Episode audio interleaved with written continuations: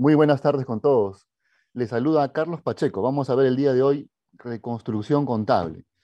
¿En qué casos debo reconstruir mi contabilidad? ¿Debo esperar que esté, esté en un ámbito de fiscalización para poder reconstruir? ¿Qué debo esperar para reconstruir? ¿Debo esperar que la contabilidad esté totalmente hecho un desastre? ¿O ya puedo empezar a, a prever un tema de alguna contingencia tributaria y empezar a hacer una reconstrucción? ¿Cuál es el ámbito que se da siempre en una reconstrucción? El ámbito normal que se da siempre es a raíz de una fiscalización. No hay, hay pocas empresas que se proponen hacer una reconstrucción contable antes de una fiscalización. Siempre es inducido por el miedo, por el tema de que SUNAT va a venir o ya está con nosotros SUNAT en un tema de alguna fiscalización. Entonces, tema muy importante, reconstruir. Reconstruir, quiere decir, todas las operaciones que no se han hecho durante el periodo normal, nos va a tocar reconstruirlo en un tiempo récord. Un saludo para Diego Ángeles, para Micaela Ortiz. No, no sé quiénes de ustedes que nos están escuchando tengan un tema de reconstrucción.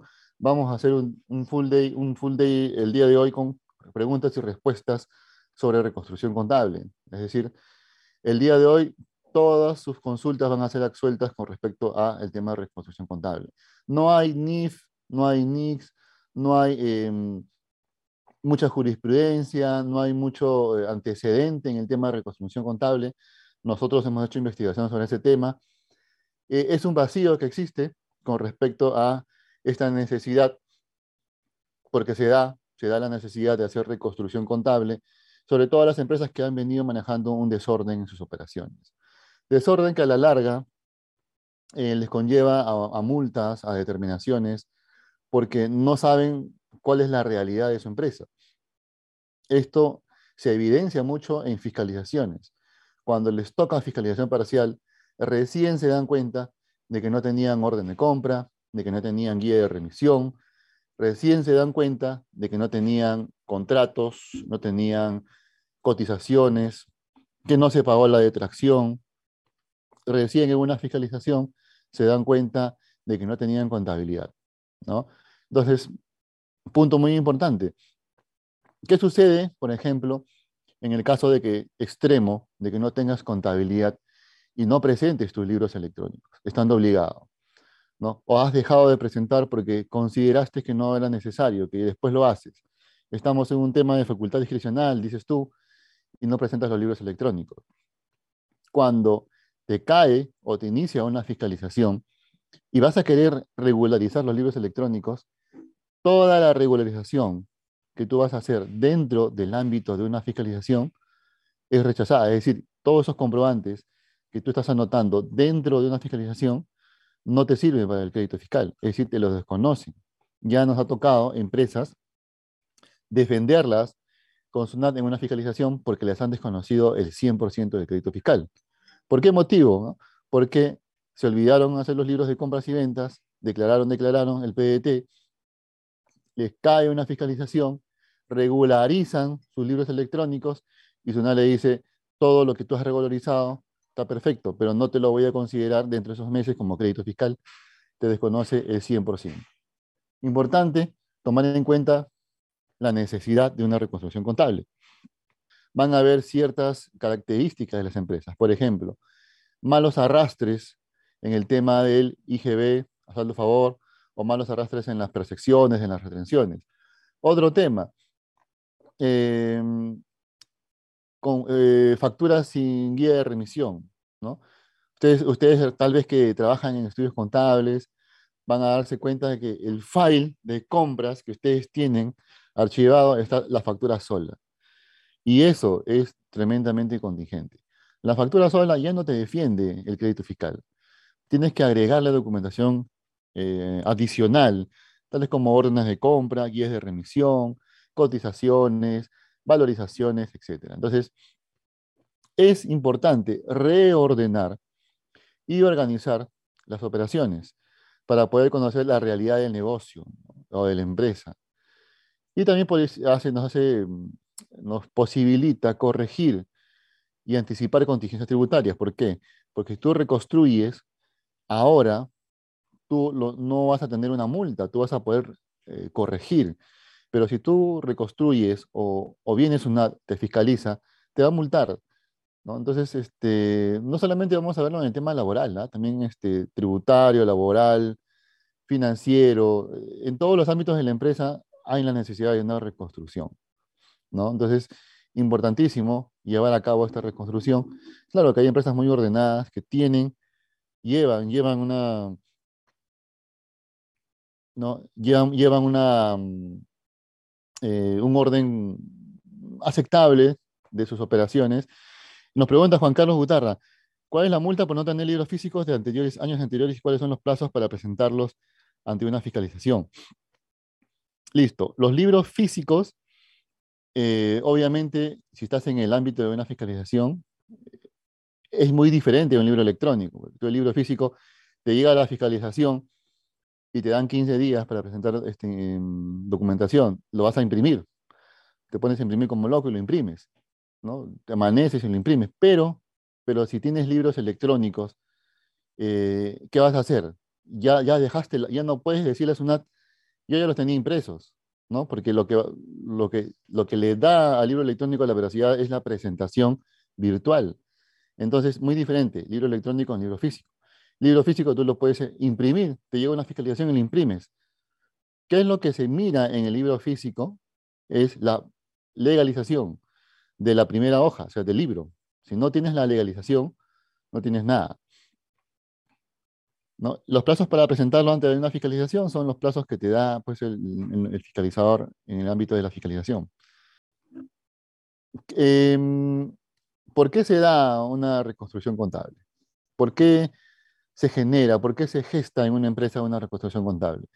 Como yo les dije, según la experiencia, se da por un ámbito de presión. Eh, al empresario no le nace la reconstrucción contable.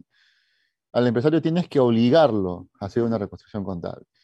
¿Y cuándo se ve obligado a hacer una reconstrucción contable? Cuando se ve afectado su bolsillo. Si no se ve afectado su bolsillo, no piense en una reconstrucción contable. Entonces, pero también hay otros motivos por los cuales sí puede pensar en una reconstrucción contable. Cuando eh, hay un crecimiento empresarial.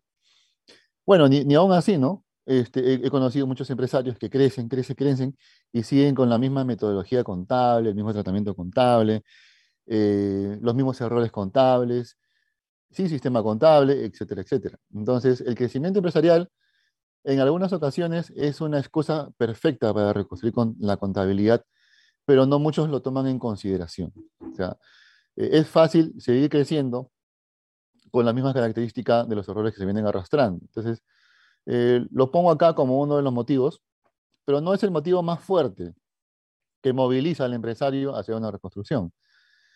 Otro de los motivos es que la información no es confiable. Hay muchos empresarios a los cuales tú les presentas información, estados financieros, estados resultados, y, no confían, no dicen, no, pero ¿dónde está mi plata? Si tú acá me pones utilidad, ¿dónde está mi plata? Te dicen, ¿no? Este, esto no, no es confiable. No, porque ellos más o menos sacan sus cálculos mentales de, de sus ganancias, de sus utilidades y, este, y ahí los moviliza, ahí los moviliza a hacer una reconstrucción contable porque consideran que la información que tienen no es confiable. No confían en la información que les prepara el contador y, y van a una reconstrucción contable. E, ellos tienen la sensación de que el negocio no es rentable y al reconstruir van a determinar si es que es rentable o no. Efectivamente, lo, puede, lo pueden determinar mediante una reconstrucción. Pero pero tampoco los moviliza. ¿no? Eh, no es una, un, motivo tan fuerte para movilizarlo al empresario hacia una reconstrucción contable. Tenemos pérdida de información. Por ejemplo, eh, tengo empresas que, que no invierten en la seguridad informática. Hoy en día la seguridad informática es muy importante. Es un, un, buen antivirus, contar con un servidor, eh, contar con una persona que vaya a hacer una limpieza, un mantenimiento de las computadoras, etcétera, etcétera. O un, filtro del Internet. Hay, hay muchas formas de hacer un tema de, de seguridad ¿no? Eh, de, de, la red. Entonces, yo tengo un cliente que le ha llegado, eh, le entró un virus a su computadora llamado el virus Rosenware, o Rosenware, no sé cómo se pronuncia. ¿Y qué hace este virus? Encripta todas las carpetas.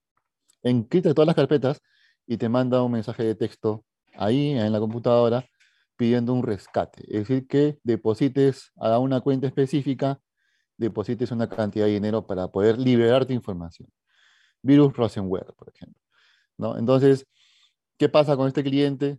Eh, entró un virus, tenía un sistema contable Concar, el sistema contable, toda la carpeta del sistema contable se encriptó y no lo salva nadie, ¿no? O sea, tú llevas el disco duro a Wilson, con los más bravos de bravos, te paseas todo una semana si quieres, y nadie te puede desbloquear, nadie te puede desbloquear este, estas carpetas cifradas. Pérdida de información. Ahí sí, reconstrucción contable. Ahí sí creo que eh, es una, causa más fuerte para el empresario para ir hacia una reconstrucción contable. Pérdida de información, que no es muy común, ¿no? Pero está sucediendo últimamente, he visto varios casos de pérdida de información. Este, otro, por ejemplo, es para solicitar créditos, para financiamiento.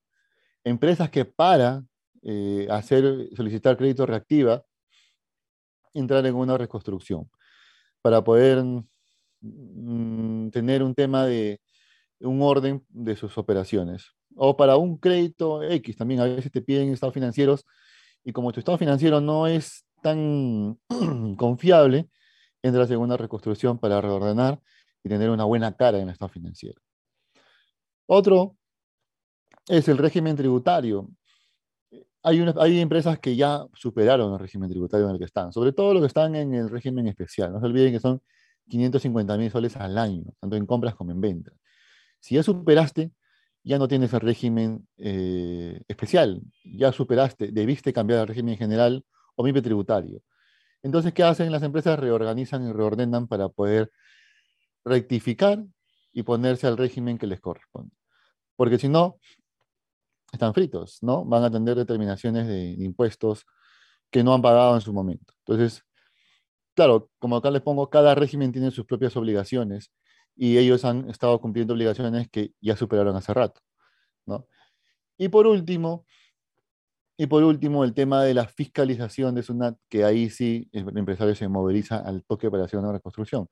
Claro, le llegó le llegó una fiscalización y no tienen información para presentar. Reconstrucción en tiempo récord. Nos llaman a veces para hacer la reconstrucción de un periodo en una semana. A veces se pasan con ese tema. Importante entrar en un tema ahí de, de, locos, ¿no? Empezar a reconstruir, pero no sabemos de, de, dónde. Pero lo logramos, lo logramos las reconstrucciones. Es que hay empresas que tienen sistemas contables obsoletos, ¿no? que no les permiten tener información confiable. Entonces, ¿qué pasa con estos sistemas contables? Eh, como el empresario mm, le cuesta mucho invertir en su propia empresa en el tema tecnológico, este, pasan años y años con el mismo sistema y cuando les toca ya a la mala tener un sistema contable confiable, ahora sí reconstrucción contable. Quiere decir, van a tener que los últimos cuatro o cinco años pasarlos al nuevo sistema contable para que tenga información eh, que, tenga, que sea confiable para poder tomar decisiones. Un sistema contable que te tenga información obsoleta, sin buenos análisis de cuentas, sin buenos estados financieros, sin notas, sin análisis, o sea, no te sirve. ¿no?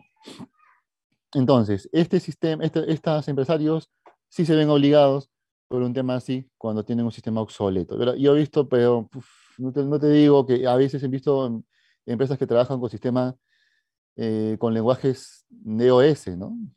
Procon, estos sistemas este, hechos a medida que no tienen nada que ver con el tema tributario nacional. Empresas que se meten a llevar SAP Business One, por ejemplo. SAP Business One, que SAP Business One, si no lo implementas en una empresa con procedimientos claros, procesos bien claros, se vuelve el peor enemigo de la empresa, ¿no? ¿No? SAP Business One inviertes un montón de plata en el SAP Business One, no te cuesta barato, te cuesta caro. Se emociona el empresario, ingresan mal la información en el SAP Business One, no saben usar.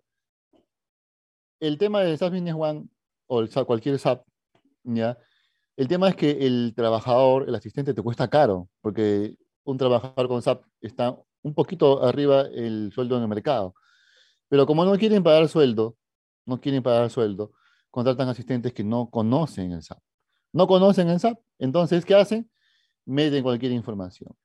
Cambian de trabajador, viene otro, mete otra información. Viene otro trabajador, viene otra información. Cambian de contador, hace su propia línea de información.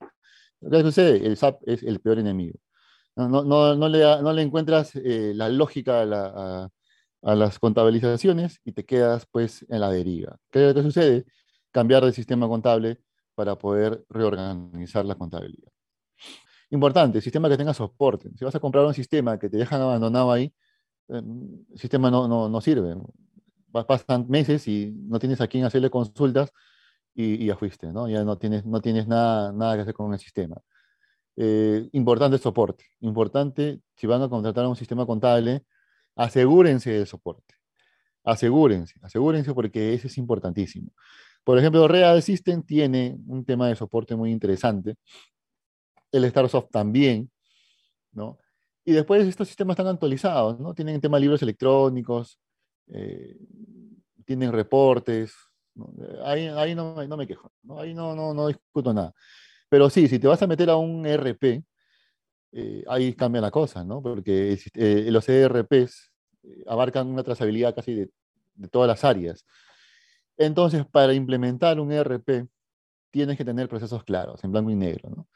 bien establecidos, con manual de, operaciones y funciones de, todo el personal, para que sepan qué hacer, en qué caso, cómo proceder, cuáles son las políticas de la empresa.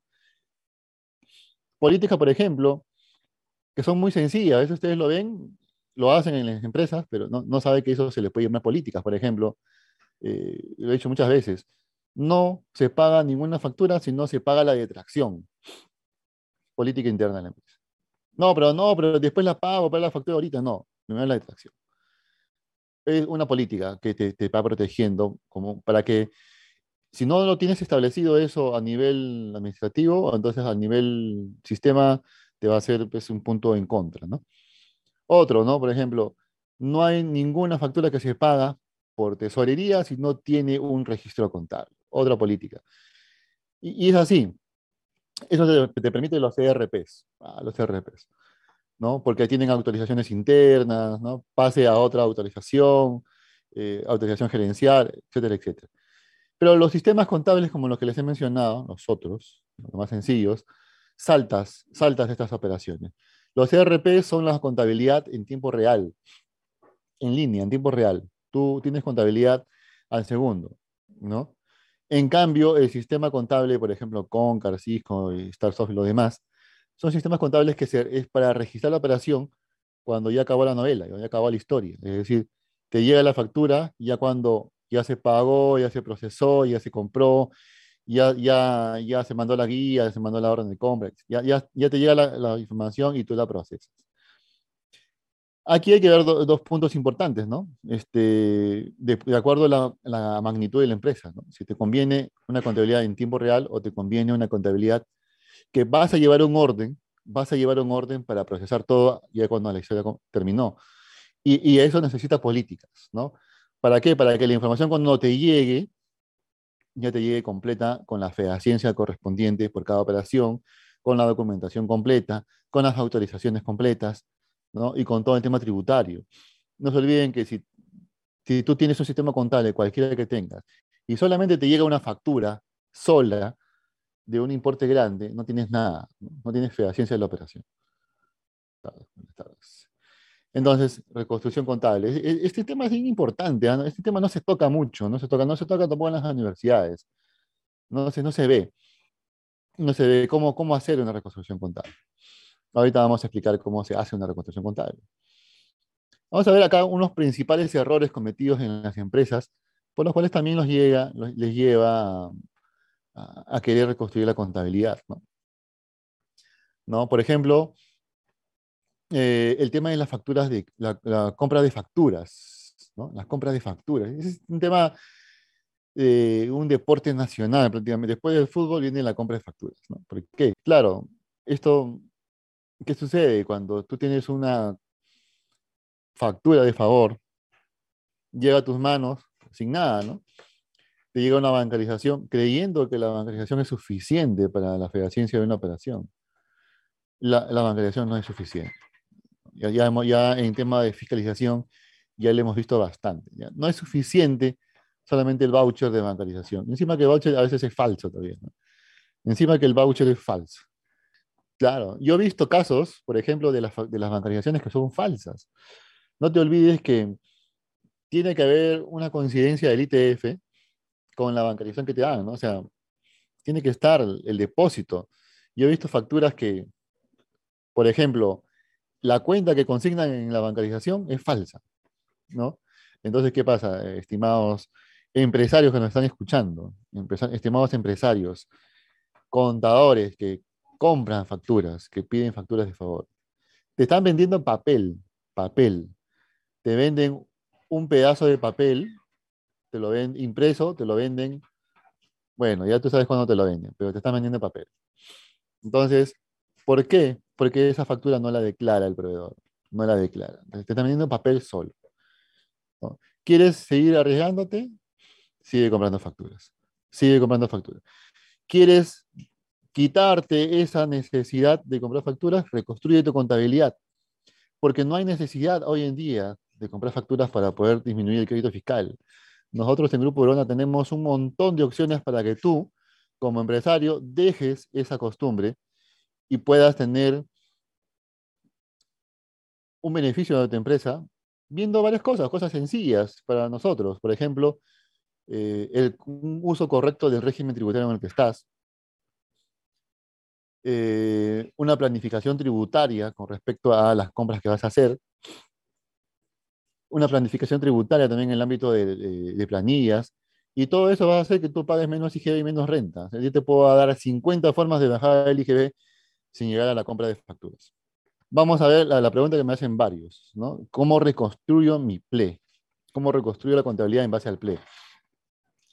Primero, si tú tienes pérdida de los TXT, ¿no? No hay forma de ir al PLE y descargar los TXT, no, no te los devuelven.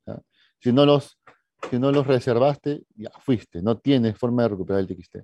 ¿Se puede, ¿Se puede recuperar, se puede reconstruir? Sí, claro, se puede reconstruir.